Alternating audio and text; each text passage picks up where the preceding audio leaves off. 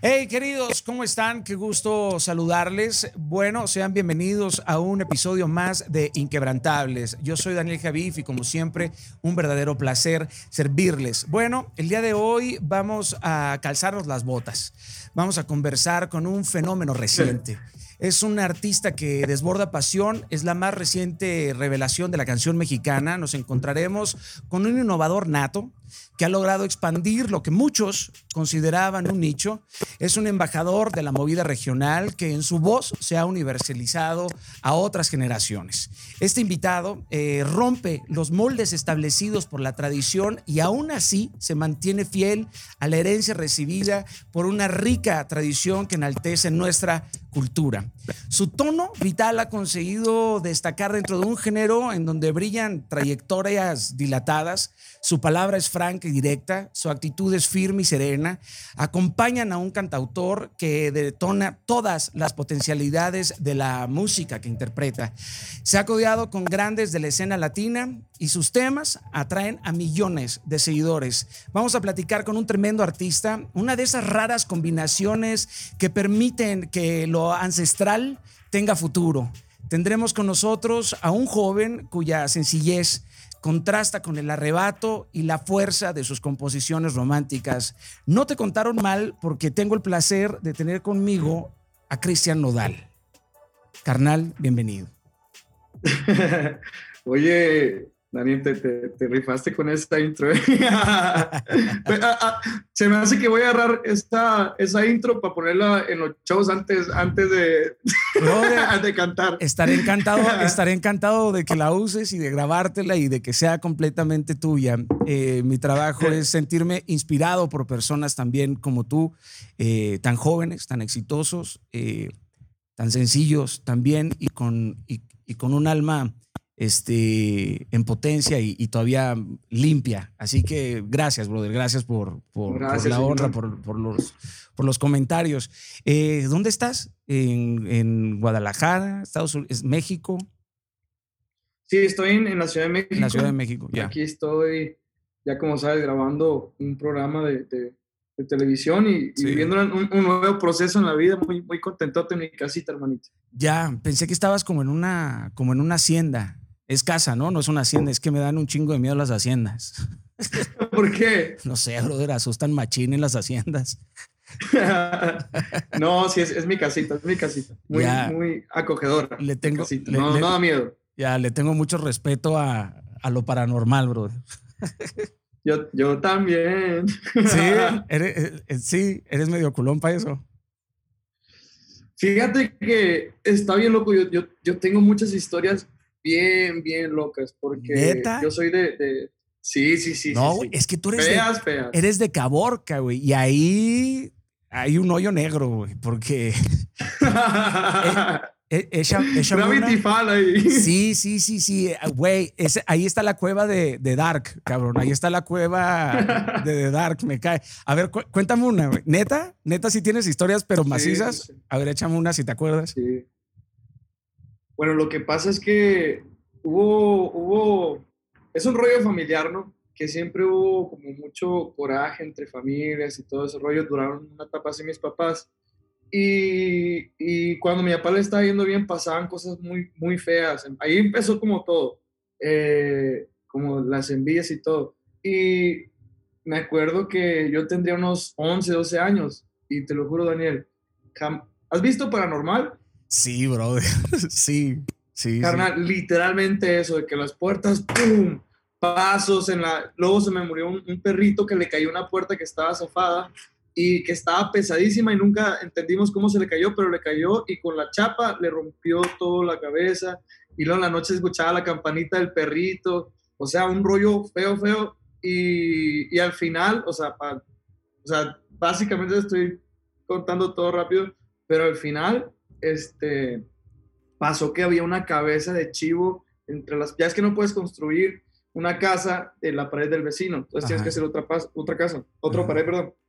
Entonces, entre la pared y pared, eh, había una cabeza de chivo amarrado con púas. A la madre. Mi mamá la estaba pasando mal y todo el rollo. Entonces, o sea, estaba, había, yo miraba, yo estoy traumado con sueños de, de, sombras porque siempre, siempre en el desayuno, las puertas y todo, y miraba como, era, era una barrita que tenía como unos espejos así de, alrededor, que era lo que la decoraba. Y siempre miraba como corriendo, corriendo sombras, siempre, o sea, rollos feos, feos, feos. Ay, güey, no seas mamón. No, brother, mira, mi, mi esposa, mi esposa dice que yo soy como un chihuahua, güey, porque me asusto bien rápido, ¿no? Me pongo, bien tenso, bien tenso. Y has escuchado que, de que se te sube el muerto. Sí, a mí se me sube un chingo el muerto.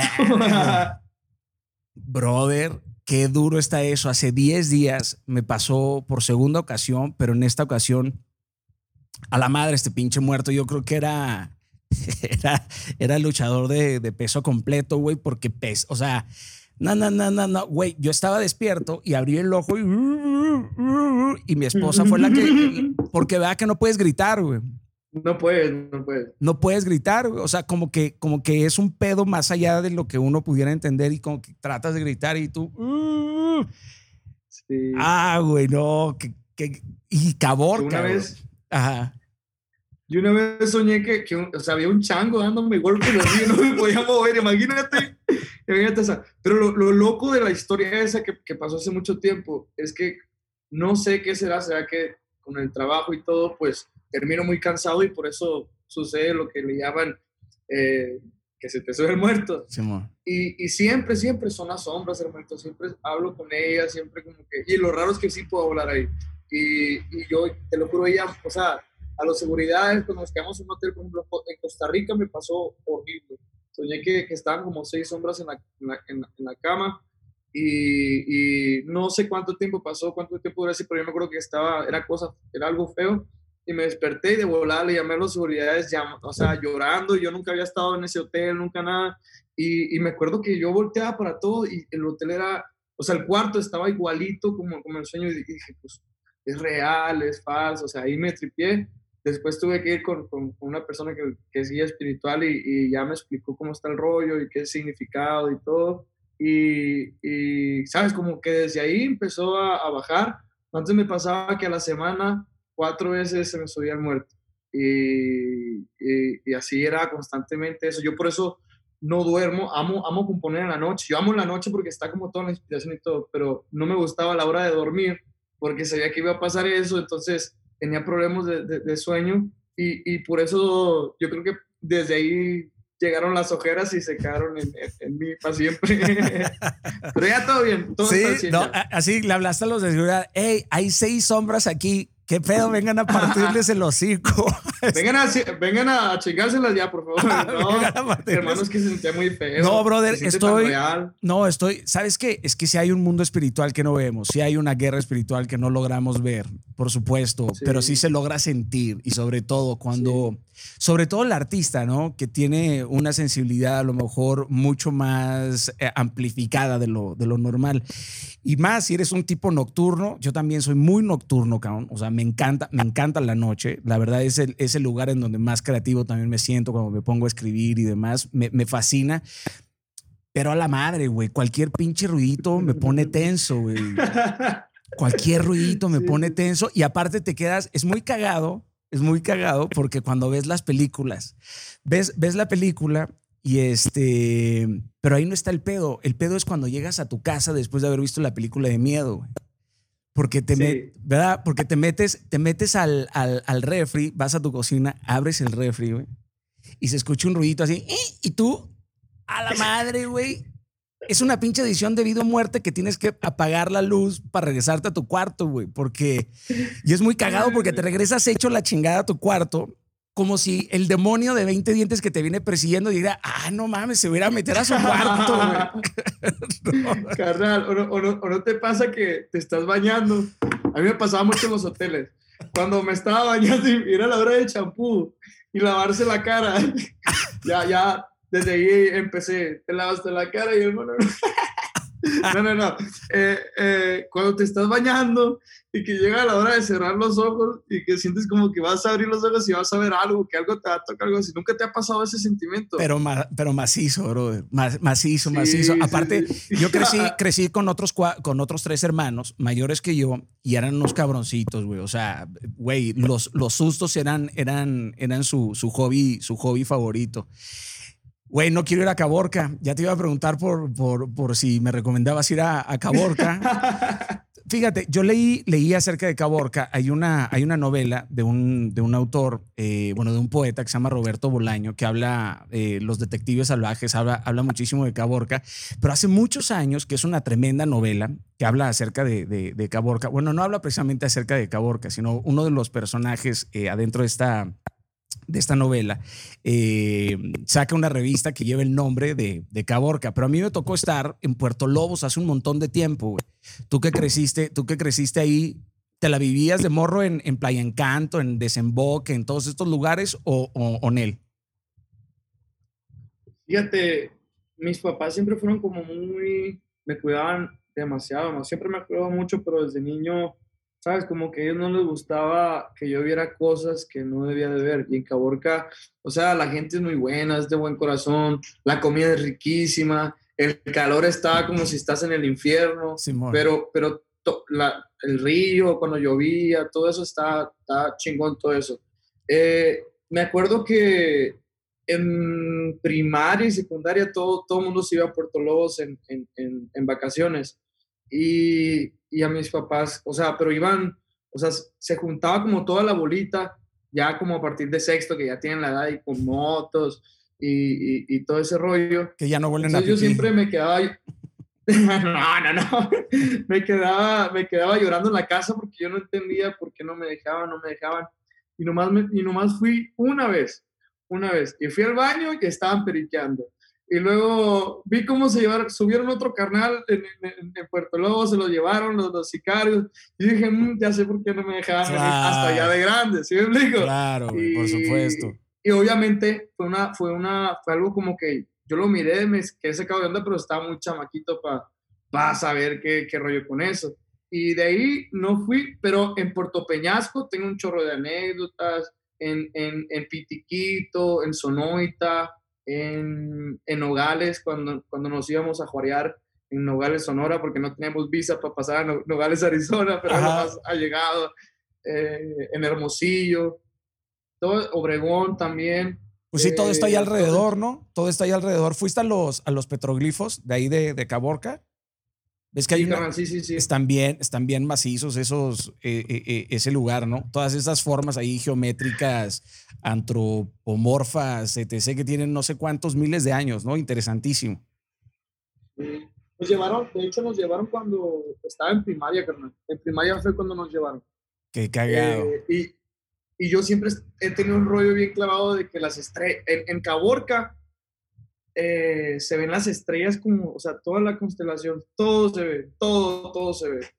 Eh, como no hay, no hay smoke, no hay nada, no hay nada, o sea, no hay tanta luz, se ve todo perfecto. Y, me acuerdo que siempre yo tenía un trampolín, donde ahí crecí mi infancia, en el trampolín, no me bajaba del trampolín. Y, y me tiraba en la lona y miraba las, miraba las estrellas, miraba la luna y tenía un, un primo que, que siempre éramos súper fantasiosos de que sí, carnal, y, esta piedra nos da poderes, y sí, carnal, esa estrella, esa es la que yo voy a ir y ese va a ser mi planeta. Y sí, carnal, los, los extraterrestres existen y vienen por nosotros. Entonces, cuando yo fui en primaria, yo dije, no, no, claro, los extraterrestres y que no sé qué. Claro, güey, claro. Brother, esa madre es de 100 años antes de Cristo. O sea, eh, es, es, y aparte es un asunto de cosmovisión, de las etnias, este, Otam, una, una madre así, unas etnias ahí súper, súper extrañas. Mejor hablemos de las coyotas de nieve, güey. ¿Qué tal eras para las coyotas de nieve? Carnal, carnal, yo me acuerdo y que me perdone mi bisabuela que en paz descanse. Yo me acuerdo que cuando ella me daba dinero para ir a la tiendita, para, el changarrito de, Doña María, eh, me mandaba, sí, le, le, encantaban los Bonabón. Entonces, yo me acuerdo que le decía, oye, abuelita, ya los Bonabón subieron de peso. O sea, esa, esos chocolatitos están súper baratos, carnal. Entonces yo le decía, ya valen, ya valen 20 pesos y la madre. Entonces, lo que hacía, carnal, pero, pero por eso no tengo cargo de conciencia. Le decía eso ya cuando en la semana, si le hacía cinco mandados, pues ya tenía una lanilla ahí, y iba y me lo gastaba en coyotas. Y se le, obviamente le compartía a mi bisabuela, pues, pero ella no sabía. Y me decía, ay, mijito, ¿cómo me gustan los chocolates? Pero si están muy caros y que no sé qué, desde chamaquito, desde chamaquito, vivito. ¿Cuál, era tu, ¿Cuál era tu favorita, güey? De, de, de, de, cajeta, vainilla, chocolate alemán. De, vainilla y de cajeta. Puta, güey, qué rico. Hace años, años, brother, que no me como una coyota. Para la banda que no sabe qué es una coyota, es un dulce muy singular, obviamente, de, de Caborca, eh, que va sobre, sobre pan eh, tostado, bueno, lleva un relleno y le puedes poner cualquier, cualquier relleno ahí. Es muy, es muy, muy interesante. Bro, ayúdame con, con una duda. ¿Cuántos años tienes, Chris? Ay, tengo 21, creo. 21, porque no, es que, es que lo busqué y en un lugar decía 23, en otro decía este, 20, en otro decía 21, y yo decía, hey, pues le voy a preguntar de una vez, ¿siempre fuiste tímido o, o no? Siempre, desde, desde chamaquito, siempre, siempre me ha costado como ser comunicativo, ¿sabes? Yo, yo soy como, sí, no, chingón, de la chingada, ta, ¿sabes? Nomás tengo dos polos. Entonces, eh, teniendo una manera tan directa de ser, es algo que he trabajado, te lo juro, Daniel, como loco, porque mm, te voy a decir lo que me dicen, o sea, no tengo, no tengo un filtro para hablar. Y estando en este medio, pues uno tiene que ser, eh, pues, tener esa, ese escudo, ese tacto para decir las cosas, y yo no, yo no soy mucho de eso, pero desde niño siempre lo que digo, es porque lo pienso, lo siento de corazón sin el más, te lo juro, sin, sin el, con el afán de herir a alguien ni nada, pero pues las palabras llegan, entonces eh, trato de, ser ahora más cuidadoso con eso, pero sí, siempre he sido eh, muy tímido por lo mismo, por eso, porque sé que no tengo un filtro. Pues bro, eh, ser auténtico ya es un éxito en, en esta vida. la gente siempre te quiere aceptar tal y como no eres. Y eso está cabrón. Y más y más en una industria como esta, ¿no? De alguna otra forma empiezan a imponerte, empiezan a obligarte con el deber ser. Tienes que ser así. Eh, ¿Viviste en Mazatlán y en Ensenada? No, nomás en Ensenada, carnal. En Mazatlán, nunca viviste en Mazatlán. Está en Wikipedia, ¿verdad? No, me, me, me dijeron a mí que habías, que habías vivido en Mazatlán. No, brother, en, Wikipedia yo no puedo, no puedo, no puedo guiarme por, por, Wikipedia. Es que, es que siempre me han preguntado, y luego también que soy de Sinaloa. Bro, es que yo soy de eh, Mazatlán, yo soy de Mazatlán, y eh, te voy a decir, te voy a decir qué fue lo que estuvo muy cagado. Bro, le, le dije a mi, a mi mamá eh, hoy en la mañana, me dice, ¿a quién vas a entrevistar hoy, mi hijo? Digo, a Vicente Fox y a, y a Cristian Nodal. Ay, él es de, él es de Sinaloa. Él vivió aquí en Mazatlán. Entonces, mi fuente fue mi jefa, güey. Yo soy de Mazatlán y ella vive ahí en Mazatlán. Entonces, me rompiste el corazón. Pensé que también habías vivido en Sinaloa. No, mentira, güey. Ya, hermanito, pues eh, es que yo, yo he visto en Wikipedia y decía que yo trabajaba en Mazatlán en los, los restaurantes y así, pero realmente, hermanito, no, no, no tengo el placer de conocer Mazatlán como yo quisiera. Yo nomás he ido a grabar eh, el hotel, al estudio, para la, la, casita en Ensenada que teníamos en ese momento. Y sí, en, Ensenada viví dos, dos años, dos años viví. Ya. Oye, eh, Escuché ayer la rolita de Ay, ay, ay. Ajá. Qué buena rola, men. Dan ganas de pistear. ¿Así la pensaste o qué? Es que, ¿sabes qué pasa, Daniel? La, la, la industria musical está en un rollo raro en estos momentos porque, si te das cuenta, eh, todos los dominicanos, los puertorriqueños, los colombianos, en su, en su, en su música, usan palabras que lo definen demasiado a ellos. ¿Sí me explico? Entonces dije yo, ¿por qué en el regional no metemos palabras que, que, son usuales para nosotros los mexicanos? Bueno, yo hablo desde mi perspectiva, yo soy del norte, o sea, aquí tenemos otro lenguaje al de todo el mundo, nomás nos entienden los de Chihuahua, los de Monterrey, o sea, los del norte, los norteños nos entienden demasiado, pero por ejemplo, yo llego aquí al, al, al, DF y por ejemplo en el show digo, ah, está bien machín, y la gente se cura de eso y se le queda, y, y por ejemplo, hay un montón de palabras que ellos no, comprenden. ¿Sí me explico? Sí, en Sinaloa, en Simón, huerco, pinchi, pistear, bichi. Sí, pues. Pichicori. El pichicori. la, la, la, rolita de, la rolita de Perdóname también está matadora. Muy matadora. Matadora. ¿Es, ¿Es dedicada esa rola o qué? Al chile, carnal, me pasa algo que yo siempre me inspiro. Sí, tengo mis situaciones, pero como, como siento yo que no, eh, ¿cómo te puedo explicar? Nomás he vivido dos amores de uno de niño, uno de grande y el que estoy viendo ahora. Entonces, prácticamente me baso, me baso en, el, en, el, en, el, de niño porque yo tenía muchas ilusiones. ¿Sabes? Cuando te entregas así y que no, no mides y tú dices, no, yo me voy a casar con ella y, y, y cuando realmente nos ven los mayores y dicen, no, si chamaquito, o sea, primero no tiene ni casa, no tiene ni trabajo, no tiene, ¿sí me explico? Y, el, y, otro amor fue un amor maduro, ¿sí me explico? Entonces, yo siempre me basé en, en, en esos polos para, para, componer, más sin embargo, o sea, no, no creas que todas mis canciones son, son, son vividas. Yo sí le meto de mis vivencias, más sin embargo siempre es como en las pedas con mis compas que, que me cuentan sus, sus, sus, problemas y todo ese rollo. Y te agarras, ahí te agarras de ahí, te agarras de ahí y sobra, güey.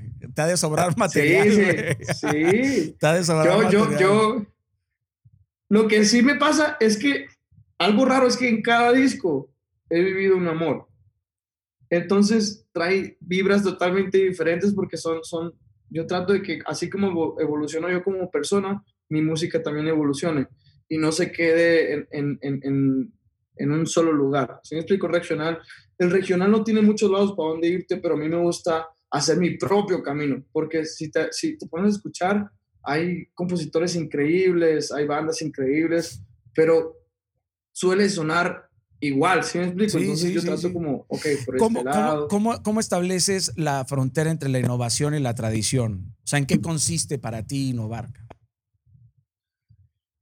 Mi, mi, o sea, lo que hay en mi mente sobre innovar es cómo puedo hacer que mi género crezca sin darle la madre a todo lo que han construido como Joan Sebastián, Don Vicente, Juan Gabriel. ¿Cómo, cómo hacer que la música suene fresca sin darle la madre el respeto que, que, que, otros artistas han construido en, en, en este, en este medio? Porque literalmente, el regional sufrió un, un cambio bastante grande después de que se nos fueron las leyendas, o sea, la cura de los buchones, la cura de todo eso, no representan a todos los que somos regionales. no es eso lo que nos, realmente no es, no es eso. Y, y lo podemos ver en carreras como, pues, eh, Julián tiene canciones tan chistosas como la, la María, ¿no? Sí. como canciones como bien fuertes o Don Vicente, o sea, las carreras y, y a partir de donde están las leyendas, una generación que, como por ejemplo la que nos marcó a todos, que fue un- como el Comandre, otros artistas que... que El Valentín Elizalde, tan- todos esos, ¿no? Sí, entonces, es, es, para mí fue algo eh, muy difícil el cambiarle el chip a todo un público mexicano de que el regional no se merece que lo, lo, traten como regional, tiene que ser un género que sea mundial. Y ahorita está pasando, o sea, ya en tendencia en 12 países. A mí, ¿cómo te puedo explicar? Me sorprende, me impacta, yo jamás me lo imaginé, porque yo tenía mi visión y, y- y no muchos creen en mi visión. O sea, muchas personas, este güey está loco, es porque está chiquito, es porque no tiene experiencia, pero yo siempre dije, no, es que el regional también tiene que estar en, en la, en la peda de los fresas, tiene que estar en la peda de- de- de- del pueblo, tiene que estar en todo, que no, que no sea algo marcado, una línea.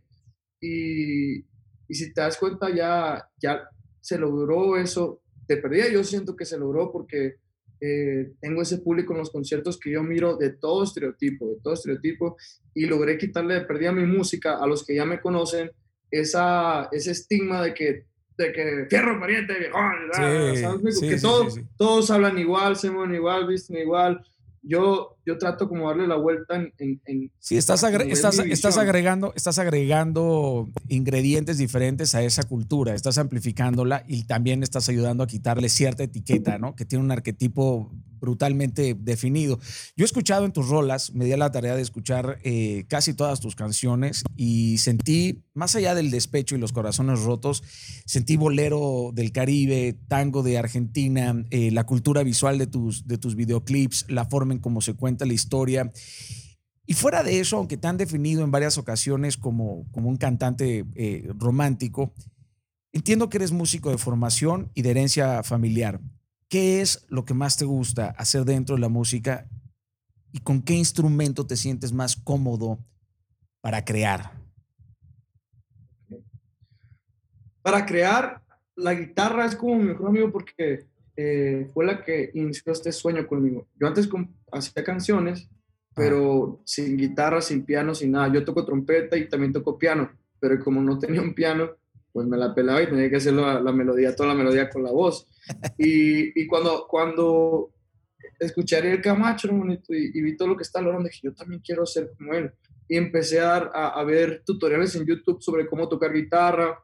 Mi tío, que se llama José, igual me, me, me empezó a enseñar los círculos, después aprendí cómo, aprendí cómo tocar cierreño, que es con, con el estilo que más compongo, está, está cagado eso porque a veces que la letra está como bastante estructurada y no queda con el estilo ese, pero me, vale, pues yo, yo le doy ahí a, lo que, a como lo siento. Eh, ese instrumento, la guitarra, es, lo siento yo como mi, mi, mi compañera, es como mi compañero compañera que, que me acompaña y, y me ayuda a, a sacar con la voz como los sentimientos más fuertes, porque también el piano me ayuda, pero es, está raro cuando, cuando compongo con el piano, las canciones me salen como más poéticas, cuando, toco, cuando lo compongo con la guitarra, me salen como más directas. Y yo siento que a la gente le gusta eso, como que sea directo y no tanto rollo, no tener que pensar tanto la letra. Eh, la, la, la, ¿sí me explico? Sí, Para que sea directito. Y, y, bueno, así es mi manera, mi manera de componer. Siempre con, con, con la guitarra es mi favorito, me siento más como ¿Y la otra pregunta cuál era? No, no, eh, eh, o sea, el, el, el, asunto, el asunto de empujar una cultura como, lo, como el regional mexicano, yo como sinaloense viví, crecí obviamente con esa, con esa cultura, crecí con la música banda, este, crecí por supuesto con, con todos estos compositores. A mí me llama la atención que de alguna otra forma le has quitado no lo ranchero a la música regional, sino le has dado un upgrade le has dado mm, otra estética. Eso es, y, ojo, y pensé que había sido algo de hace poco, pero si te vas a tu primer, a tu primer gran madrazo, por supuesto, eh, desde ese primer gran madrazo hasta el día de hoy, que por cierto ya tiene creo que mil millones de, views en, en, YouTube, este, la de Hay Amor, y te vas a tu, última, a tu última canción, Aparte me di cuenta que utilizas al mismo director de videos, en todos los, en todos los videos. O sea, hay una, hay, una, hay una estética muy clara de lo que vas proponiendo, ¿no? Y también el look and feel que tienes, Chris. O sea, es una propuesta estética en todos los sentidos. El asunto de los tatuajes, tu identidad, este, la forma en cómo te expresas, la forma también en cómo cantas. Si yo te veo así y de repente te escucho cantar, pues es, es cuando me da un golpe en la cara. Digo, madres, este cabrón le pusieron, le pusieron este, dos bazucas en las cuerdas, en las cuerdas vocales. ¿no? no, no, no, de verdad lo digo. Y más más, allá, de, más allá de, honrarte genuinamente, me llama la atención porque, porque pocas veces en un mundo que ahora está obsesionado con la repetición, con la maquila absoluta. Fíjate tú, carnal, tú acabas de sacar un nuevo álbum y ni siquiera te esperaste un año, ¿o sí? Eh, sí, un año, sí, casi, casi un año, sí. Casi, pero, pero muy poquito. Antes hacían, antes hacían un disco y, giraban un año y medio, dos años. O sea, ahora la velocidad de la generación y la construcción de contenido, de estar sacando sencillos cada, este, cada mes, puta cabrón, es un, es un reto gigantesco. Y mantenerte creativo con esta demanda absoluta del público es, es, es muy complejo. Y sobre todo para un compositor, yo creo que romántico, que que cuenta historias, que hay una narrativa en lo que tú escribes, que no únicamente estás estructurando la misma historia y haces ocho canciones de una, de una, de una historia. Eh, pero bueno, ya me empecé a clavar en ese, en ese, en ese, en pedo. Este, muchas de tus canciones sí hablan de amor, pero ¿qué es el amor para, para un joven compositor como tú? El, el amor, carnal, es como mi fuente de, es, es, mi motivación siempre. Yo le tengo mucho amor a todo, mucho amor a todo, a cualquier detalle, desde que me levanto, o sea, se siente chingón saber que tienes otro día para poder decirle te amo a la familia, a los amigos, a, a todos los seres queridos, a los fans, a, a, a, la mujer, a todos, el detalle de levantarse, el detalle de poder desayunar, lo que sea, pero si me explico, yo, yo vivo enamorado de la vida en general, siento que, que es muy bonito. Yo, yo, yo creo que mi percepción del amor va mucho de lo que yo he visto en casa con mi mamá y mi papá, va mucho de cómo yo he sentido ganas de, de no estar en vivo literalmente, a, tener una vida tan bella, tan bonita, tan completa. Por eso creo que el amor siempre, siempre va a ser mi fuente de inspiración y, salva vidas, eh, cambia, cambia la perspectiva de las personas, cambia, cambia todo. El amor es muy fuerte y es muy poderoso, ¿sabes? Total, totalmente de acuerdo. Es, es el, la cúspide del entendimiento. Es lo único que es el único acto humano que realmente eh, importa, ¿no? Fuera de carrilla, muchas felicidades porque te veo muy contento, la verdad. Te veo contento y que a toda madre que estés eh, enamorado. Espero que Dios entre en esa ecuación y que ese, ese amor que estás este, construyendo hoy por hoy se haga eterno. Es un, es un reto, brother. Conquistar a alguien 31 veces al mes es un reto, cabrón.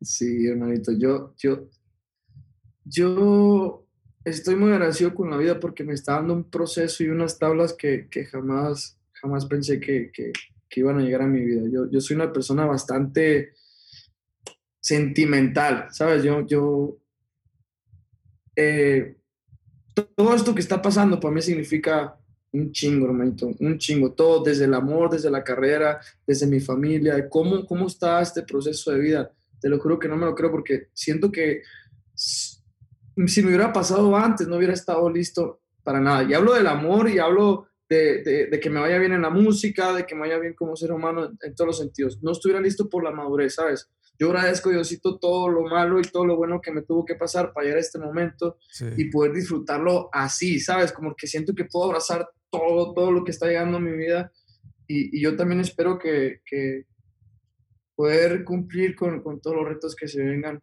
Sí, eh, Es, es, algo fuerte. Sí, sin duda, sin duda lo vas, lo vas a hacer. Escuché tu última rola de Se me olvidó y dice, esto de andar soltero ya me empezó a gustar y yo, oílo, oílo. oílo, ¿qué pasó? ¿Qué pasó ahí, güey? Dije, hoy nomás, se le acabó, se le acabó rápido. No, brother, de verdad te digo que, que mi jefa se enteró que te iba a entrevistar y estaba más emocionada mi mamá, güey. Estaba más emocionada mi mamá con tu relación con Belinda que cuando yo me casé, yo creo, güey.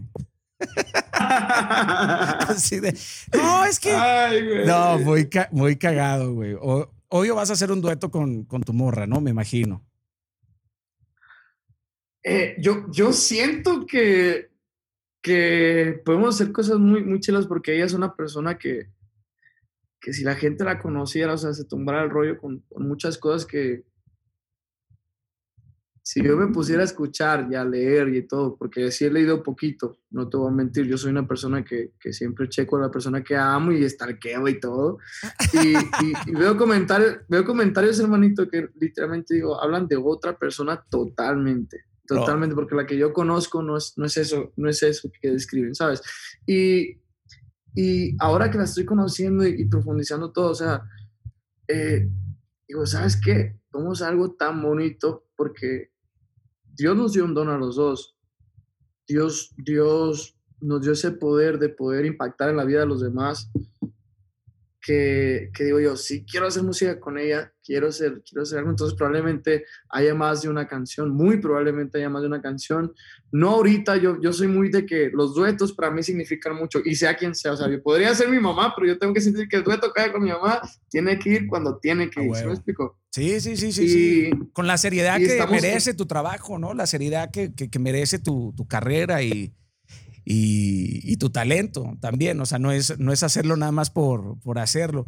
¿Sabes qué? Sí es, sí es, sí es terrible eh, que la, la, gente suele suponer, ¿no? Y cuando lees esos, esos comentarios que son totalmente polares a lo que uno realmente conoce, la gente supone, brother.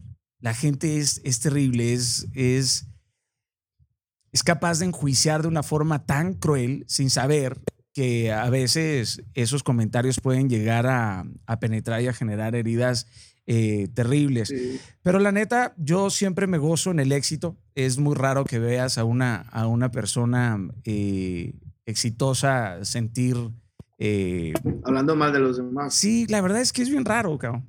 La verdad es muy, es muy, muy, muy, muy raro. Me imagino, me imagino que lo que pasó con, con, después de lo que te sucedió con el grupo firme, aprendiste totalmente de ello, ¿no? O sea, o sea, Sí, es, una, es un aprendizaje macizo de eso, ¿no? Y, y el tiempo te va enseñando, ¿no? Te vas volviendo no nada más más sabio, sino vas, vas comprendiendo con quién trabajar y con quién, y con quién no.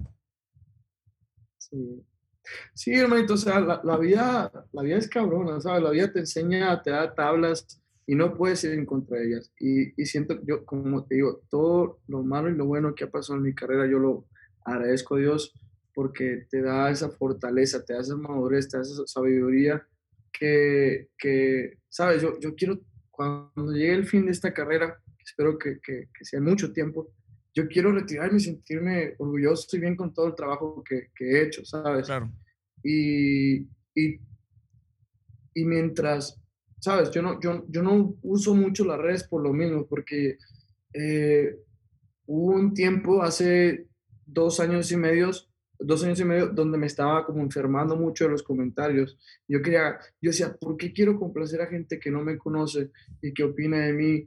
Que la gente, ¿sabes? Hay, hay, gente tan que tiene coraje con la vida y, y se desquita con figuras públicas y no saben que las figuras públicas también son seres humanos y las palabras hieren, las palabras eh, cuentan, o sea, no por ser figura pública no, no, no te va a doler que, que se burlen de ti o no te va a doler que, que nada, no te va a doler que inventen, no te va a doler, pero al, al, desde ahí cuando, cuando, cuando tuve esa caída, hay una tabla que me sirvió demasiado. Dije, mira, hombre, mientras tú sepas que eres real, que todo lo haces con amor, que no tienes el afán, el afán de chingar a nadie, que no tienes el afán de, de, de hacer daño, de, de hablar cosas negativas, de no nada. Dije, ¿sabes qué? Lo que hablan los demás, los dientes para afuera, sordo. Como, dicen, a, a, a- ¿cómo es? A palabras A palabras Necias, necias, sordos. oídos sordos, sí. Brother, Sí. que, que te importe el qué dirás, no el qué dirán, ¿no?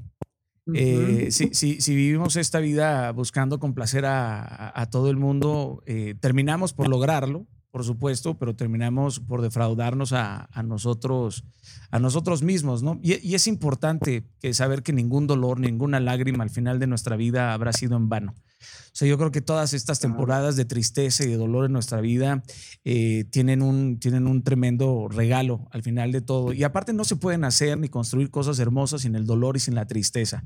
Yo siempre he pensado Claro. que estas etapas de, de dolor nunca deberíamos de, de sentirnos mal por ellas, nunca deberíamos de avergonzarnos de estas heridas o de estos momentos en donde nos sentimos tristes. Hay personas que les cuesta un chingo de trabajo pedir ayuda.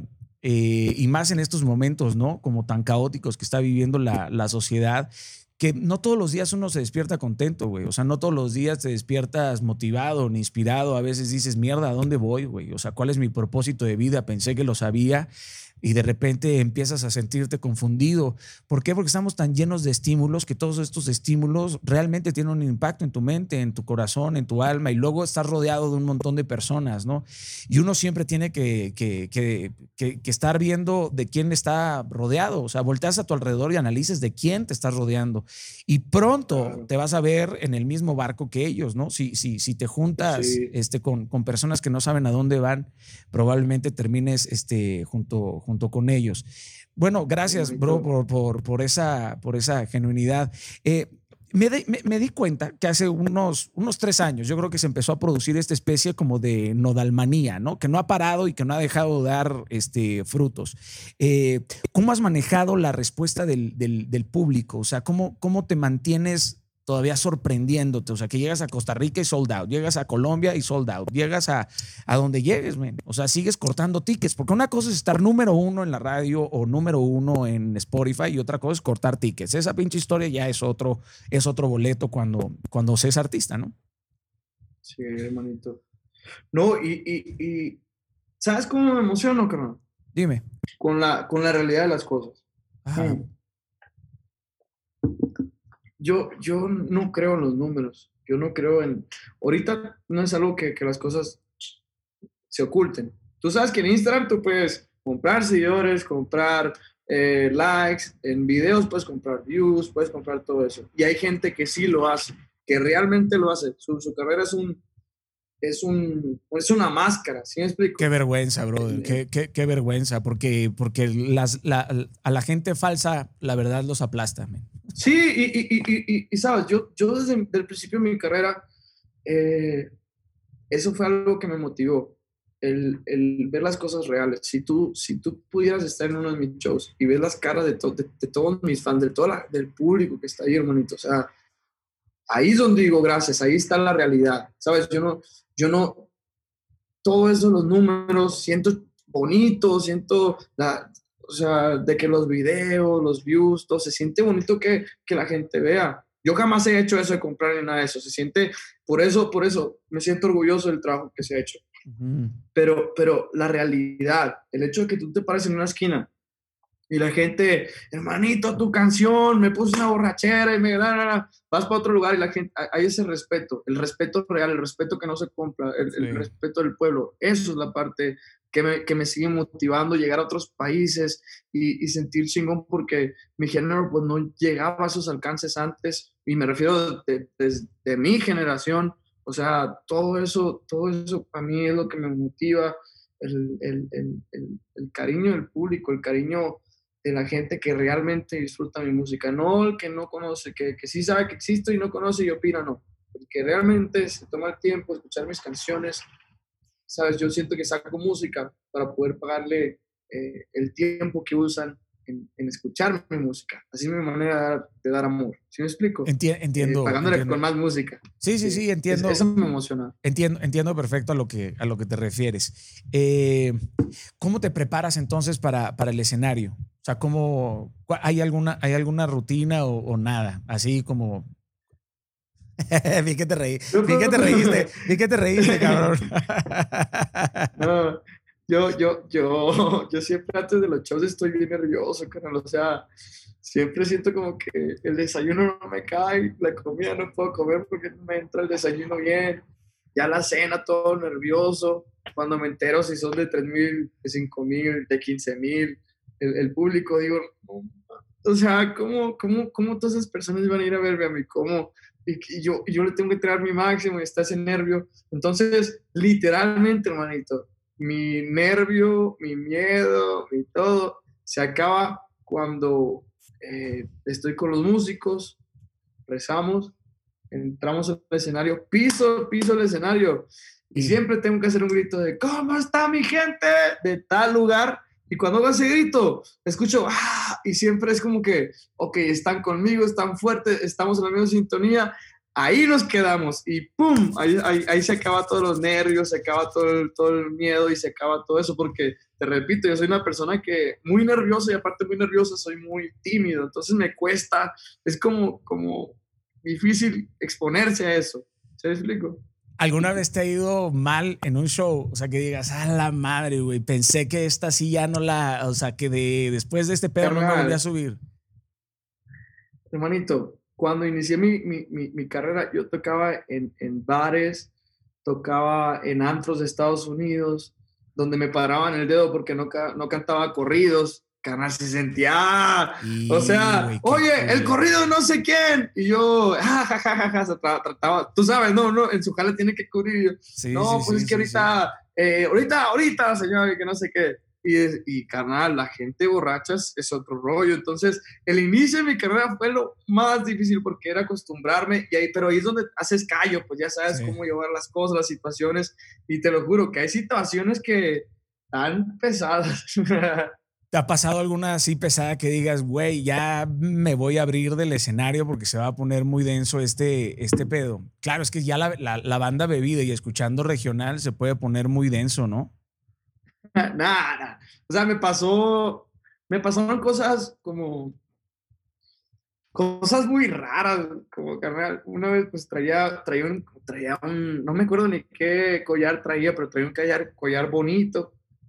Y estaba en el show y un vato estaba, o sea, primero 100 dólares, tu collar en la primera fila, hermanito. Y, como te digo, yo, yo, estaba, yo estaba en un, en un teatro, o sea, la distancia al, escenario es súper chiquita. Y, y, luego, tu collar, y me acerqué con él porque yo lo miraba todo el rato. Y, yo, pues ya está borracho, o sea, voy a ver qué quiere, a ver si le puedo placer. A lo mejor es un saludo, a lo mejor quiere, quiere, la, quiere la, la, la tejana, no sé, los pañuelos que traigo en el show para su mujer, algo, algo, ¿no? Y no, ya me acerqué con él, el, la cadena, quiero la cadena. Y yo, eh, ahorita, aguante, viejo, aguante. Y, y, y hace cuenta que se paraba, y 100 dólares, y 500 dólares. Y luego se miraba unas pacotas en el escenario, hermanito, y yo decía, ¿qué pedo con este compa? Y al final del show se iba a subir al escenario. Yo decía como, eh, o sea, bien de que cosas muy locas, cosas, cosas raras. Sí, bien Aparte, como estaba enfrente, como estaba enfrente, pues no era como la manera de. ¿Cómo ignoras a una persona que está enfrente de ti? Te está. Eh, y ya, o sea, rollo. Cosas raras así, pero nada fuerte, como que yo me haya tenido que ir, nada. Oye, ¿y cómo, cómo manejas cuando vas en la calle y ya, en lugar de pedirte la foto, ya llegan con el celular así de. Me regalas una rola para, para mi hermana? Hermanito, sabes que yo no salgo mucho a la calle, no soy una persona, siempre he sido un hombre de, de, de casa, siempre estoy haciendo música, siempre estoy, pero cuando llego a salir, algo que me gusta es que la gente tiene mucho respeto y no falta quien lo haga de que, ¿me puedo tomar una foto? Y sí, claro, y se toma la foto, no, no, te, no te voltean a ver, no te dicen gracias, no te dicen, eh, ah, chingón, no te dicen, no te dicen nada, se van, se van así, pero yo, yo, yo después comprendí que era por el, por el nervio, pero también, también yo sí he negado fotos cuando llegan como si fuera un leoncito en el, en el circo y, y, y, como que, ah, güey, si me explico, de un mal rollo, sí, yo sí, hey, bájale. Sí, que te, da, que te, te, dan un, te dan un palmazo, ¿no? Un un mazapanazo de, hey, brother, así como si fueran tus compas de toda la vida. No, no, no. Si llegan como si son mis compas, no hay bronca. Pero si llegan con un rollo así que tú sabes, como, como feo, feo, ¿sabes? Algo, una, una, manera fea de, hacer las cosas. que ni te dicen, no te nada o, te tratan mal. Pues sí, es tu hermanito. Yo no soy un, un, tigre del circo donde tú vas y, ah, sí, la foto. Sí. Oye, ¿cómo han, ¿cómo han recibido las viejas generaciones una propuesta medio disruptiva como la tuya en un género que suele ser tan tradicional? Ay, Daniel, es que es que estuvo, es que ha sido, es que ha sido un movimiento que, que en cada proceso yo trato de, para llegar a este, a este punto donde yo quiero llegar, de estar todo tatuado, estar todo así. Mi, el público regional es, es, un público muy difícil, que no... Tienen a don Vicente, a Juan Sebastián, a, a, Juan Gabriel, y, todo, y todos tienen que ser iguales, ¿sí me explico? O, bien, no sé. Ah, porque usas collares, porque usas collares, porque usas joyas. Este güey se cree un chingo, trae... Ah, güey, cuando te digan, cuando te digan te crees un chingo, diles, no, no es que yo me creo un chingo, tú te sientes muy poco, güey. Yo le quiero decir algo a, toda la gente que, que, tiene esa manera de pensar, ¿sabes? Yo conozco un montón de gentes que tienen dineral grande, grande, grande.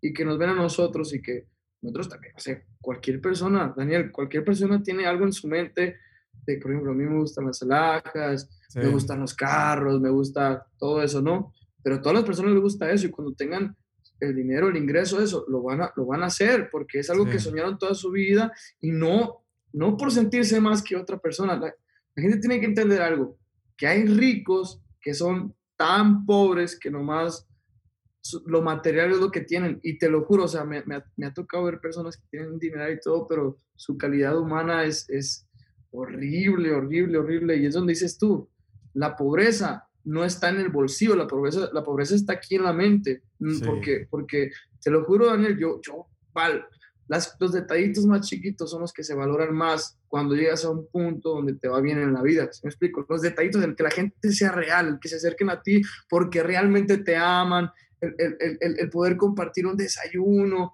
el, tiempo y todo eso, y no, literalmente llega el punto donde tus sueños, lo material se queda en, en, eso y dejas de verlo como que, wow, es otro rollo y, y, todo eso. No, pero es que... Te, enfocas en lo espiritual.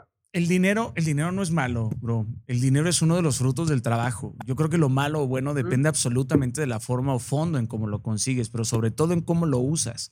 O sea, el dinero siempre debe de ser un, medio, ¿no? Jamás, jamás un fin. Y por eso las convicciones jamás están, están a la venta.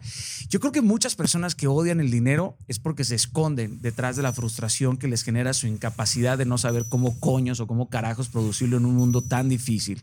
Eh, yo creo que hay personas que tienen un millón de dólares en la cabeza, pero no saben hacer la transferencia, Y las fórmulas han cambiado y seguirán cambiando. Y es tiempo de que la gente deje de esconderse detrás de ciertas circunstancias.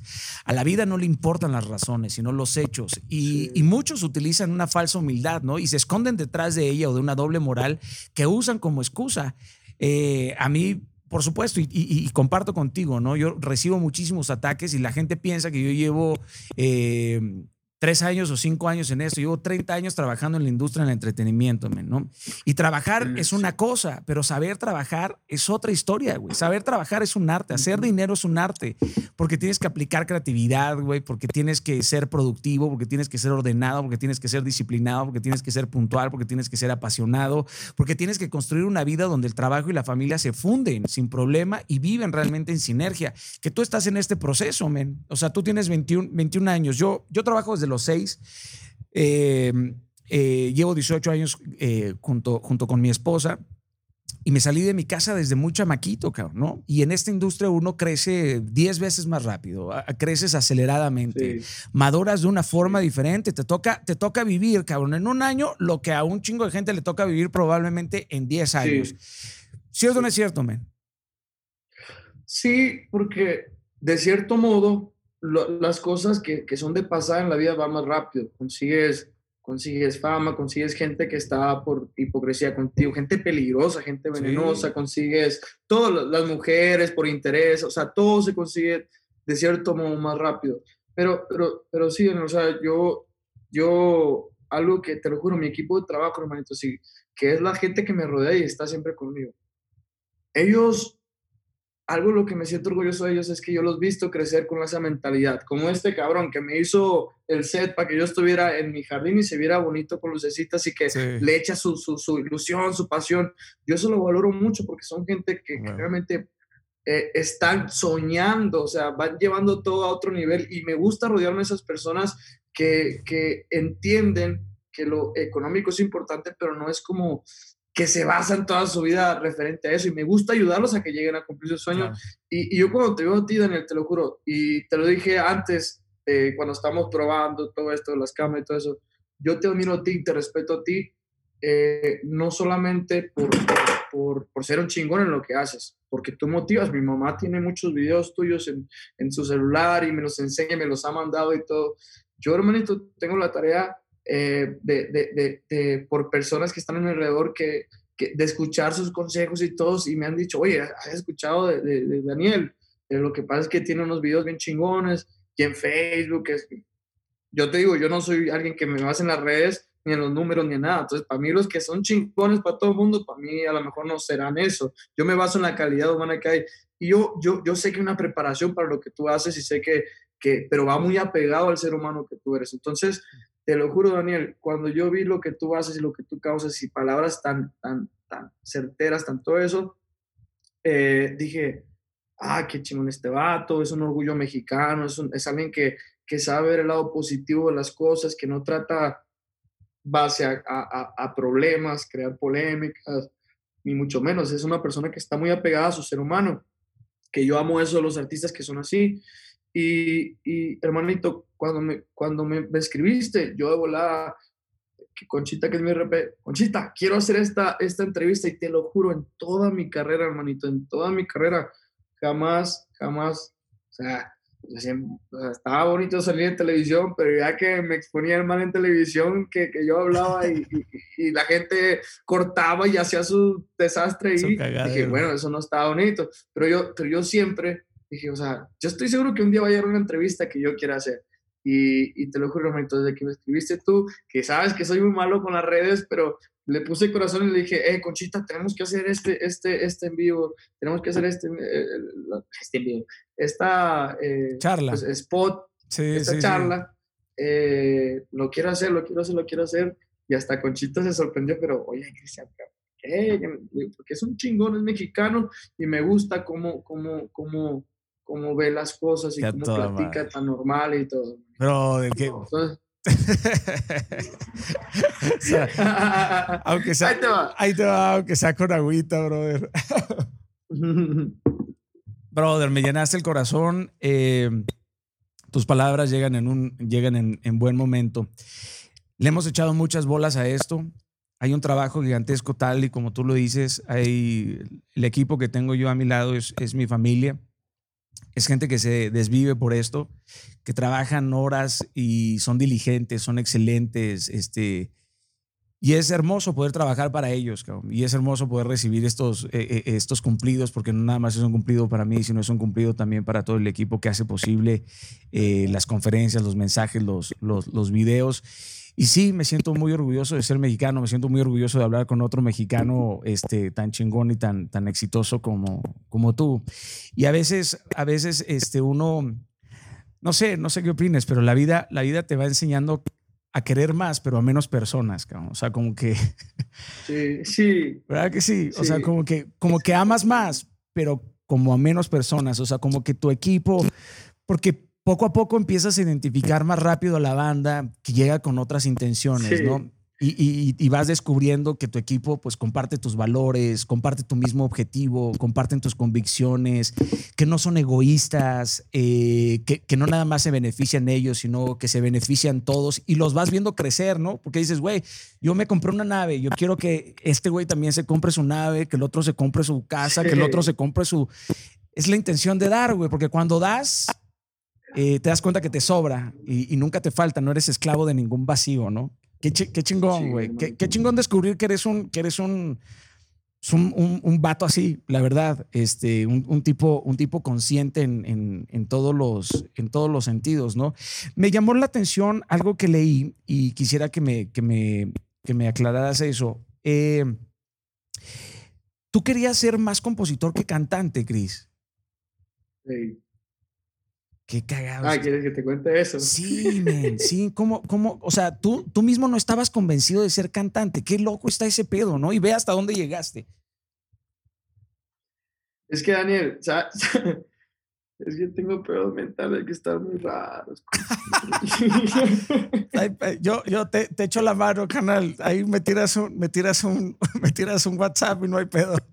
Yo también los tengo, men. Entonces así nos edificamos es que, ¿sabes qué me pasa, Daniel? Que a mí me gusta estar detrás de las cosas grandes, a que la gente le ponga mi cabeza, mi nombre, y lo hablo desde musical, lo hablo desde en todos los sentidos. O sea, soy una persona que me gusta ver crecer a los demás, pero en mí mismo, como me tengo que exponer, a mí no me gusta que, como, ¿cómo tengo que estar tan expuesto, expuesto porque yo no, carnal, o sea, si tú vienes a mi casa nos echamos unos tequilas, vas a saber que el mismo vato que te hizo, la, que, que, con el que estás en todo este rollo, es el que va a seguir hablando. Yo no tengo doble personalidad, yo nomás tengo una. Entonces, desde, desde siempre, para mí fue algo, cuando me escribían los fans, cuando subí un cover, pues yo decía, o sea, le estoy dando vida a otra canción, sí, me gusta como me sale, sí, pero que me, que me me, me, me, dijeran como artista, yo decía, no, tampoco, siempre tampoco.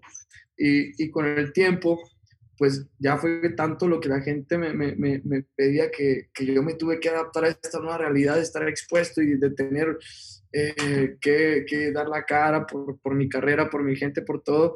Pero yo siempre soy la persona que está detrás, porque como te digo, o sea, soy muy tímido, soy muy nervioso y realmente soy una persona que, que si no está en las redes es porque realmente me duelen si opinan mal o si opinan, sea quien sea, yo sé que está mal eso, pero me, me, me hiere, ¿sabes cómo? Entonces por eso me alejé de ese mundo, pero, pero cuando empecé a componer, yo decía, es que esto quiero que lo cante Julián, esto quiero que lo cante Fidel Rueda, esto quiero que lo cante Coyo. ¿Sí me explico? yo tenía esa mentalidad en mi mundo. Yo dije, cuando me está yendo, yo empecé en redes sociales, Daniel. Entonces, cuando empecé en redes sociales, yo dije, ok, ahora que tengo la atención del público, voy a poder mandar mis canciones, entonces ya voy a ser compositor.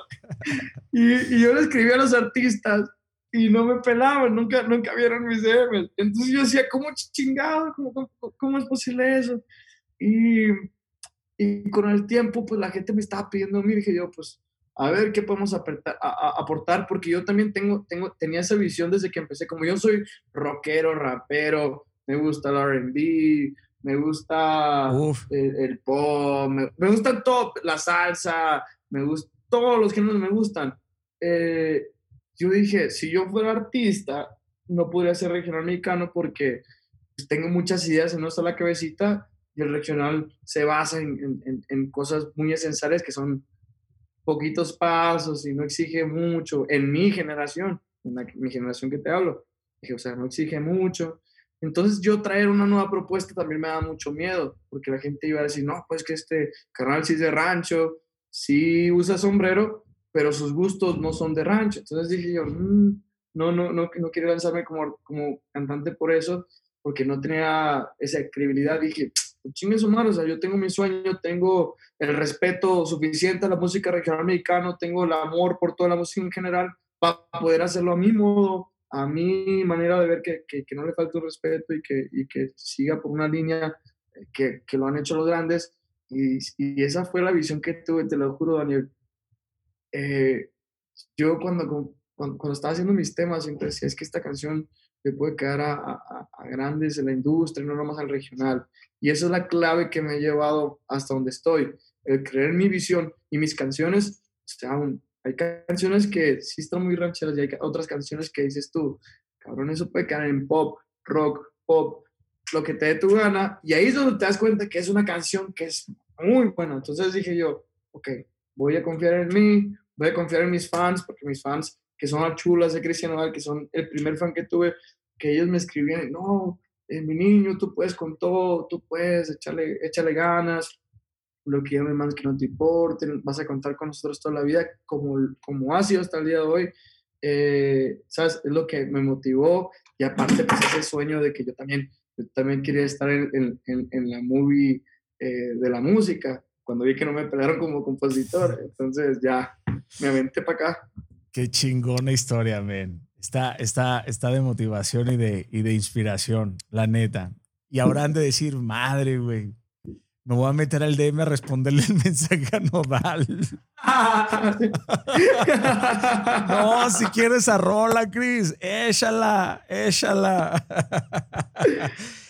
Está muy cagado. Y ve, ve hasta dónde has llegado, brother, solamente por haberte atrevido. Sabes que en esta, en esta vida, Chris, que valga el riesgo y no la pena, cabrón. O sea, uno consigue muchas cosas por atrevido, consigue más cosas uno por atrevido que por precavido. Y, me siento identificado, la neta, eh, con varias cosas de las que dices, porque dentro de mi propia sensibilidad también, a mí hay veces que me duele mucho y lo digo en serio, me duele lo que duele en el mundo. O sea, a veces me duele el, sufrimiento, me duele ver a la gente llena de ira, de enojo, de frustración y me duele. O sea, realmente me penetra. Hay veces que me, que me empuja, no nada más a sentirme deprimido, sino a decir, fuck, güey, ¿qué está pasando? O sea, como, como que ser malo es muy fácil, güey, pero dedicarte al bien es diez veces más difícil, ¿no? O sea, como que el mal es muy profesional y el bien es muy entusiasta. Y cuando yo, cuando yo empecé con, con, con este proyecto, eh, bro, yo di, habré dado 50 conferencias gratis eh, delante de chavitos de, no, bro, de 10, 15 personas. Este, no, güey, una vez me tocó ir a Irapuato y di una conferencia delante de 25 chavitos, los obligaron a estar ahí y yo tenía el pelo largo hasta acá, güey, porque yo soy, soy, soy, bueno, siempre he sido muy, muy ronque, muy, muy rockero y, y, me mama también el, el rap y el, y el R&B. No soy meloma, nomás no poder. Y me acuerdo que llegué y di, di la, eh, estaba dando el mensaje, ni sabía lo que estaba diciendo, me temblaban las pinches patas como Bambi, así, güey, me temblaban las patas. Los morros ni me pelaban en su, en su celular y me pagaron, me pagaron, no, güey, me dieron 600 varos 1200 pesos, güey, para la gasolina, para la comida y para regresar. No me pagaron un solo varo, güey. Y, bro, mi esposa siempre me decía, vas, Daniel, sigue, güey, y sigue, y sigue, y sigue. Y cuando empecé a hacer conferencias me decían, brother, tú no vas a llegar a lugares de más de 300 personas, ni de 500 personas. Y Dios, y Dios entró en la ecuación, bro. Y cuando uno de repente llega y, estás en Madrid y el teatro está lleno, o estás en Colombia y hay 10 mil personas y dices, verga, bro, qué bueno que me atreví, qué bueno que le creí a Dios, qué bueno que di este paso. Y la piel poco a poco se te va haciendo de rinoceronte, ¿no? O sea, la piel se te empieza a hacer de rinoceronte, el corazón sigue bondadoso, pero ya las cosas que te dicen, y uno siempre tiene miedo, ¿no? A perder, a perder eso, cabrón, ¿no? O sea, te aferras porque es tu sueño de vida, o sea, le dedicas todo a, esto.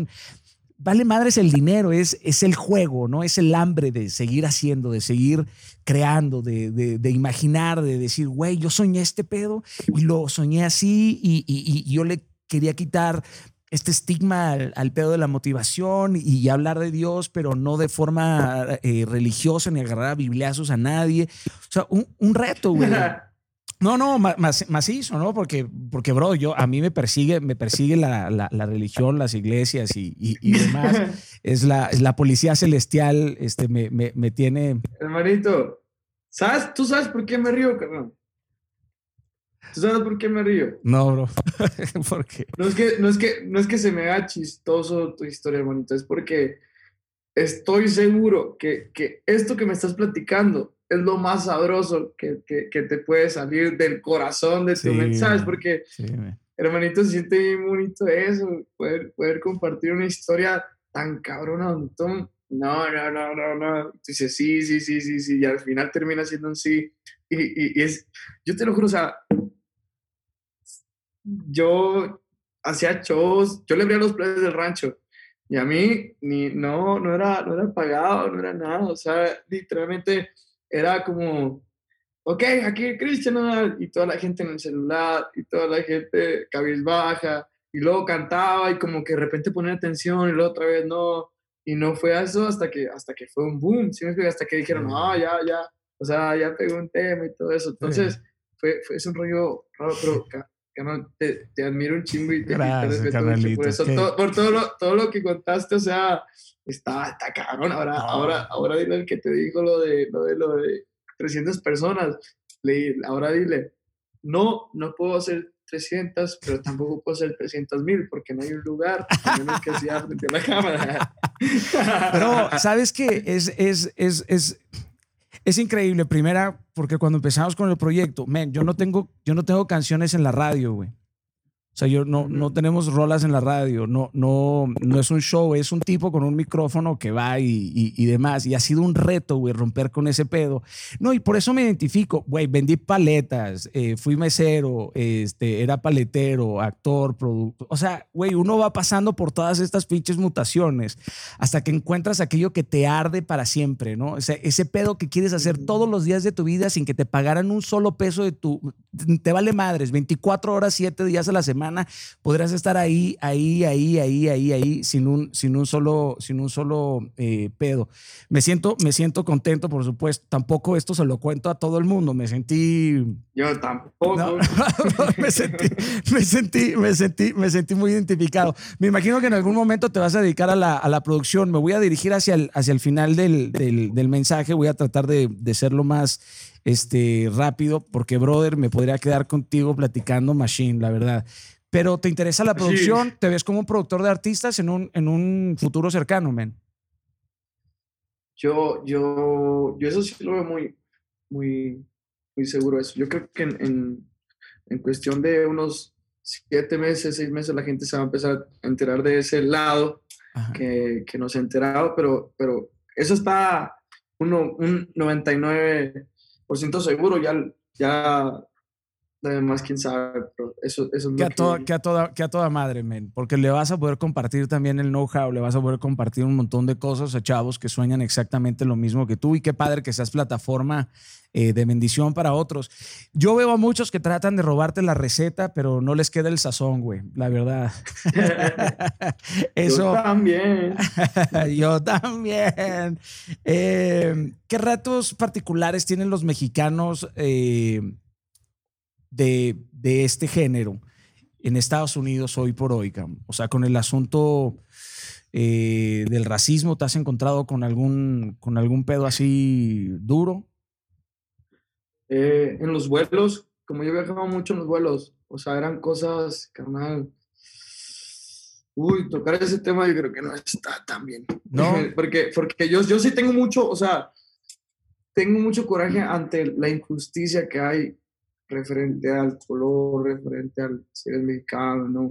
Cabrón, yo siento, yo siento que todos estamos aquí, somos hijos de Dios y, y, ni el dinero, ni el cómo te vistas, ni si eres mexicano, italiano, europeo, chino, eh, nada tendría que ser como justificación para, para, para poder maltratar a alguien, ¿no? Menos a, sí, maltratar a alguien por me su... Pasó, me, me, pasó muchísimo, más que nada como en vuelos, en tiendas de ropa, montón de veces. o sea, sí, pues yo, yo cuando empecé a, a, ganar mi dinerito, pues yo tenía mi ilusión de, yo miraba a los artistas y yo decía, ah, yo quiero ser como ese vato, yo quiero, yo también quiero, o sea, si me explico? Quiero, quiero cumplir mi sueño de verme chilo, de que mis fans vean un progreso, de, de, de, yo verme guapo y todo. Entonces cuando recién iba a las marcas, era como, era algo feo, feo, feo. Así, claro, te, te, miraban, te, te, miraban de, de... Te miraban mal, te trataban mal, te hacen, aunque compraras te hacen sentir mal, o sea, todas esas cosas me dije yo, mm, no. No está, me gustó. Está, está loco. Sí, te, te, entiendo, te entiendo perfectamente, men. Eh, y aparte porque la música regional mexicana lleva el lastre de los estereotipos, ¿no? Que está, que es, o sea, es una cultura sobrecargada con la historia de la televisión, el cine, de la narcocultura y demás. Inmediatamente ven a alguien norteño. Lo feo, lo, lo feo, lo feo fue que no, que no, no es por ser regional, hermanito. Fue porque, fue por, porque eras mexa. Una persona que tenía bajos recursos. O sea, yo iba en mis entrevistas y, con, lo que, con los mejores trapos que yo podía sacar en ese momento, yo iba, o sea, siempre, o sea, iba, iba con, con, lo que sacaba para la entrevista, que eran los mejores trapos, yo con esos trapos iba a las tiendas de ropa. Y en las tiendas de ropa me miraban de arriba para abajo y de abajo para arriba y, y, te trataban, te hablaban, a mí me, bueno, me, me, me, hablaban, me decían, y, yo ahí dije, cuando, cuando, cuando, cuando llegue al punto de mi vida que yo soñaba estar estable económicamente, yo decía, jamás, jamás le voy a hacer un... Eso que, que, que, De acuerdo, brother. De acuerdo, de acuerdo. Bro, porque uno eh, me dice más de tu educación, cómo tratas a un mesero que, que todos los doctorados y todo el dinero que puedas tener en la cuenta. Esa es la verdad, la verdad de las cosas. Sí, ¿Tú te consideras un hombre de fe? ¿Crees, ¿Crees en Dios? Soy un hombre de fe, no creo en el Dios que todos, yo no creo como en la cruz, ¿sabes? O sea, no, no creo en la cruz, yo, yo siento que, que, Dios es una energía, siento que Dios es el universo, Dios es, es más fuerte que un, una, por decirlo, por ejemplo, la gente que cree en la Virgen y que es un chino, literalmente, el, el, el, la Virgen es... Sí, la imagen. La Virgen, por ejemplo, es, sí, la imagen de la Virgen es, es, es de los chinos, por ejemplo, o sea, es como, lo podemos llamar mercadotecnia de cierto modo, eh, yo no creo en la cruz, yo creo, yo creo como en, en, en, el universo, la energía, en, no sé, hermanito, como en, la vibra, la energía, todo pero, eso. Pero no tienes, o sea, no tienes una relación per se, o sea, no tienes una relación con Dios, o sea, no, no con, no con esta, no, con, esta imagen, no con esta imagen hollywoodense o con la ideología o la representación ideológica que el mundo presenta, presenta de, de Dios, ¿no? O, o, sea, por ejemplo, yo, yo siento que no necesito ir a una iglesia para poder hablar con Dios. Yo siento que cuando antes de dormir yo platico mis problemas, le, agradezco por todo lo bueno y, no necesariamente tiene que ser lo todos los demás ven. O sea, no, es no, tengo una religión, básicamente. no, Dios, Dios es más grande, Dios es mucho más grande que una religión y por supuesto que puedes hablar con Dios directamente, ¿no? Es una relación. Exacto, o sea, no siento que te necesito un, intermediario para, para, poder hablar con Él, ¿sabes? Y yo veo como sus mensajes que me mandan a través de personas, a través de, de cosas, de cosas que pasan en la vida y, y, y, así. Si es que no siento que sea una palabra de, alguien que tenga eh, puesto y que diga y todo eso. No, yo siento que Dios está, por eso, por eso, por eso tengo esa, esa, ¿cómo te puedo explicar? Esa conexión tan, tan fuerte. Yo tengo una conexión súper fuerte. Yo creo en Dios Pero, brother. Yo, sí, hay una fuerza ahí. Pero sin duda Dios, sin duda Dios está en tu vida. A lo mejor hay muchas personas, que, hay muchas personas que saben mucho de Jesús, pero no conocen a Jesús, no conocen a Dios. Porque quien conoce a Dios, brother, no le queda otra más que enamorarse de Dios. Esa es la, esa es la verdad. en acuerdo. Sí, porque yo conozco muchas, muchas personas que hacen cosas muy malas y tienen la Biblia y la leen y, y, se portan mal con todo el mundo y todo, y, y, son religiosas y son muy religiosas, pero lo que hacen como seres humanos no es tan correcto. Y yo, yo siento que mientras seas buena persona y tengas una conexión con el que está arriba, con el que mueve todo, eh, eso es lo importante, ¿no? En mi perspectiva, y es muy personal y... Muy, muy, muy válida, brother. No estoy aquí tampoco para evangelizar, eh, por supuesto. Eh, oye, háblame de tus tatuajes. ¿Te vas a hacer alguno nuevo o háblame del significado de alguno de tus tatuajes? Hermanito, sabes que el tema de los tatuajes ha sido un tema que. sí, te han jodido mucho por eso. Mira, yo me acabo, me acabo de hacer este, güey. Me acabo de hacer este. ¿Cuál es? Este es, es Moisés. Este es Moisés. Ajá. Este es Moisés. Me lo hizo un artista mexicano chingoncísimo. La verdad, el vato es de Monterrey. Luego me hice el David. Sí, yo soy muy fan de los, de los tatuajes. Luego acá tengo, tengo aquí a mi gatito. Luego acá tengo a mi otro gatito que ya se murió. Pero este, este era mi mejor amigo, güey.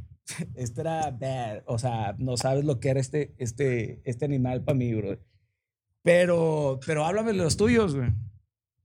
Ok, yo también tengo un gatito. ¿Neta? Por aquí. Pero, es, un león. no, tengo, tengo varios que yo, yo veo que tú tienes un juego de naipes. Simón. Ahí. Acá. Pues yo lo tengo acá. Que para mí juego de naipes siempre es el amor, los amores. Ajá. O pierdes todo o ganas todo. El amor, el amor es, el amor es all in. Estoy de acuerdo contigo, cabrón. El amor es all in. Uh. Estoy de acuerdo contigo. A toda la gente que, que, que, sabes que a mí me preguntan mucho los tatuajes. Yo amo los tatuajes porque, sabes, son, son arte y al final de cuentas cuando estés todo chorito, todo viejito, eh, es lo que te llevas. Son memorias. Yo, yo me acuerdo, yo te puedo decir en qué etapa de mi vida me hice cada tatuaje y no solamente el significado que tiene. O sea, es como, como cuando te lo estás tatuando, estás viendo una etapa de tu vida y te acuerdas de todo eso y te lo miras y sabes que nadie te lo puede robar, nadie te, nadie te puede saltar y decirte, hey, dame los tatuajes. No te lo quita nadie. ni los recuerdos, ni lo que significan. Cabrón. Exacto, hermanito. Entonces, yo los miro en, en forma de arte. Yo quiero tener todo mi cuerpo tatuado. Y a veces tengo conflictos con mis papás porque yo les digo, no, yo me voy a tatuar la cara en algún punto de mi vida. Y dicen, no, no, no, no, Entonces, ya a la Post Malone, güey, vas a estar a la Post Malone, ya, así con. A la Post Malone. Al Post Malone, ya vas a estar aquí con los, con los tatuajes. Sí, yo también tengo, también tengo cierta, cierta adicción a los, a los tatuajes. Bueno, te voy a hacer una, un listado de preguntas para finalizar Voy a nombrar dos cosas y quisiera que me dijeras de, cuál de estas dos cosas estás más cerca. Eh, ¿Mezcal o tequila? Tequila. ¿Fútbol o béisbol? Béisbol. Eh, ¿El camino o la meta? ¿El qué, perdón? ¿El camino o la meta? Eh, en, el camino. el camino. ¿Los Tigres del Norte o Vicente Fernández? Vicente Fernández. Eh, ¿A qué edad viste tu primera película porno? A los ocho. A los ocho. Güey, en Caborca, en Caborca van adelantados, ¿no? Carnal, mi tío estaba muy enfermo, miraba sus películas y yo, pues, oye, tío, ¿qué película vamos a ver? No, que mujer contra mujer. Y yo, ah, bueno, dale. Y luego la miraba y yo con mi abuelita, abuelita, mujer contra mujer. O sea, todo paniqueado. Y... Brother, te, te, la sacaste del estadio, la sacaste del estadio, cabrón. Eh, ok, ¿los estudios o las giras? ¿Cómo, cómo es ese hermanito? O sea, ah, el estudio musical. Sí, el estudio musical o la gira. El estudio. Ok, ¿tu rola favorita de Belinda?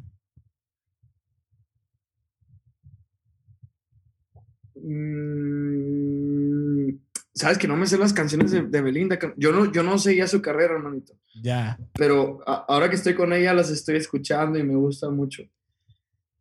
Eh, tiene una canción que dice, y bailaría sobre el fuego por hacer cenizas tus miedos, pero no me acuerdo cómo se llama. Creo que se llama Bailaría sobre el fuego. Ya. Te voy a hacer una pregunta que te deja Vicente Fox. Que si te cantas una ranchera. ¿Cuál quieres? No, la que tú quieras para pa, pa- pa Vicente. Ah, para ese cabrón no le cantó nada, pero para ti sí, hermanito, ¿cuál quieres? Brother, qué belleza de respuesta. Qué belleza de respuesta. Brother, no, me- me- ya me caíste muy a toda madre, bro. O sea, muy a toda madre. Pero muy a toda madre. Muy a toda madre. Estás de poca madre. Cántame un- la rola que tú quieras, ranchera. Un pedacito, la que tú quieras, man. Yo sé bien que estoy afuera, pero el día en que yo me muera, sé que tendrán que llorar. llorar, llorar. Eres a toda, ma- a toda madre, a toda madre. Bro, me despido con esta. ¿Qué va a decir tu tumba? ¿Qué va a decir tu epitafio? ¿Y qué canción quieres que toquen en tu funeral? Eh, mi tumba, ¿qué va a decir? ¿Qué va- que pudiera decir mi tumba. Sí, ¿qué va a decir tu tumba? Tumba. Nunca lo había pensado, pero muchas gracias, Daniel, por hacérmelo pensar. Este vato fue un ser de luz toda su vida y nunca le quiso hacer daño a nadie y siempre fue puro amor. Gracias a los que me amaron y a los que me odian, chinguen a su madre. Toda madre. ok, listo. ta- Tatuado ese epitafio. ¿Y qué rol es la que va a Y la sonar? canción, la del rey, la del rey. La del rey. ¿Quieres que te toquen esa rola? ¿Quieres que te toquen esa Sí. rola? Carnal, Sí, sí, sí.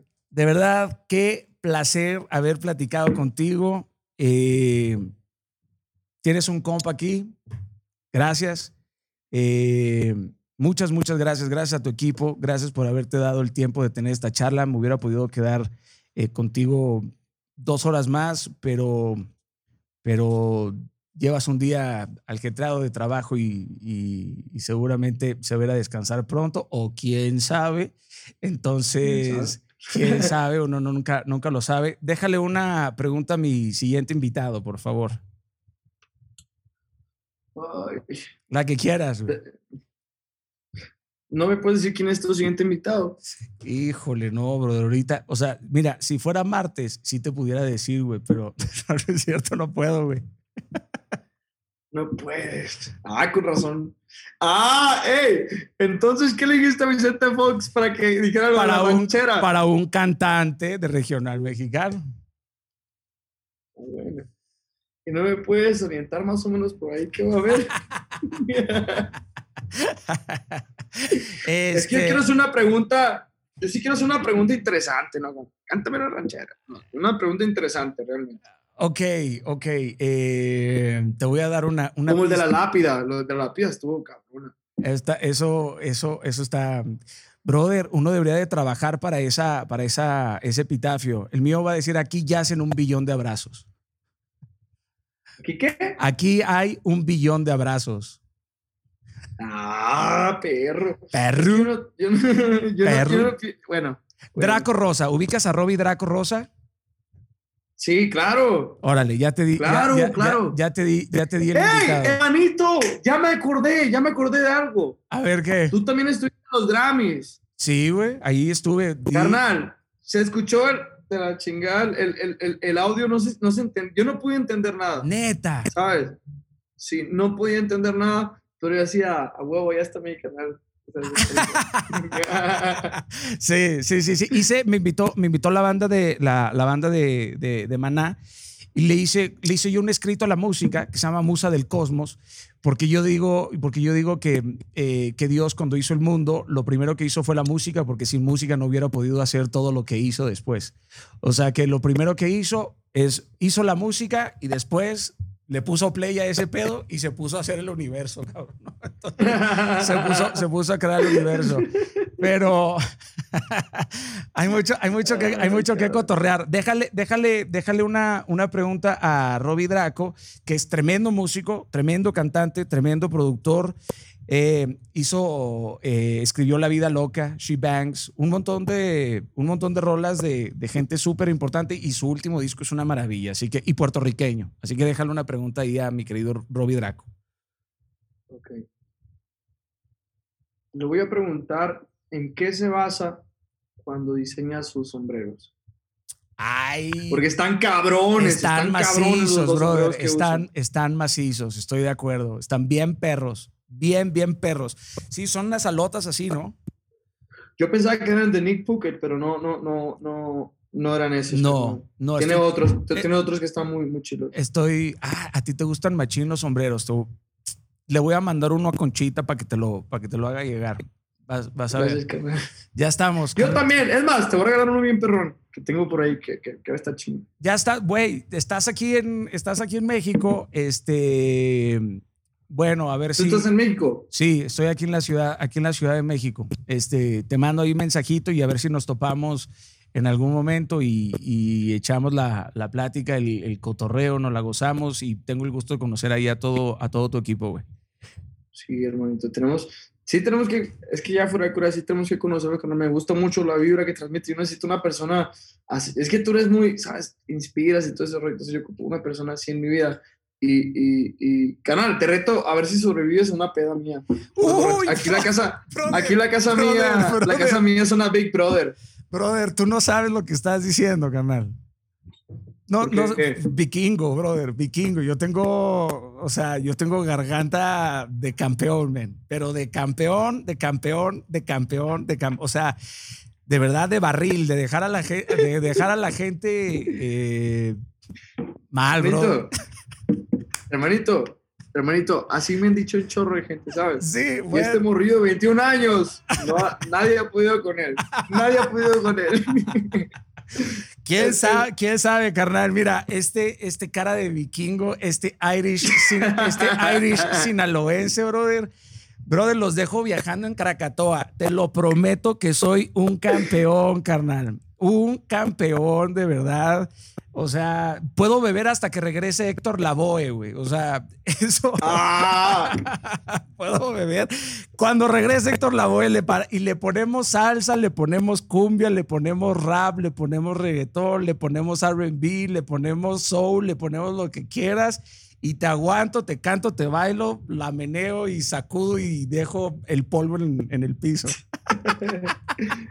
bueno, pues nos juntamos un día ya luego te escribo para, pues. poder juntarnos. Sí. ¿Qué pasa si soy bueno? Para, armar borracheras, para contestar mensajes de los DM, no, pero para armar borracheras soy muy bueno. Entonces, ahí armamos una fiesta especial para ti, una carnita asada y todo el rollo. Órale, te llevo, te llevo un vinito, te llevo una chela, te llevo un sombrero, te llevo mi libro y nos aventamos. ¿Te una... tu esposa? Me trae, sí, sí, me llevo, me llevo, me, llevo a mi mujer, a Angita. Te va a quedar a toda madre, a ver si le aguantas la carrilla, es a todo dar. es, es, todo, es, todo un, es todo un personaje, todo un personaje. La vas, la vas a conocer. Tipaza, la verdad, una tipaza. Así que. También, carnal. Entonces ya. Ya, ya, ya se armó. Arre, pues. Ya, ya, ya, se armó, ya se armó el, el, fiestón. Te mando un abrazo, brother. De verdad, que Dios te bendiga muchísimo. Y si no nos vemos en el éxito, pues nos vemos en lo eterno. Y si no nos vemos en lo eterno, nos vemos antes en tu casa para echar unos tragos.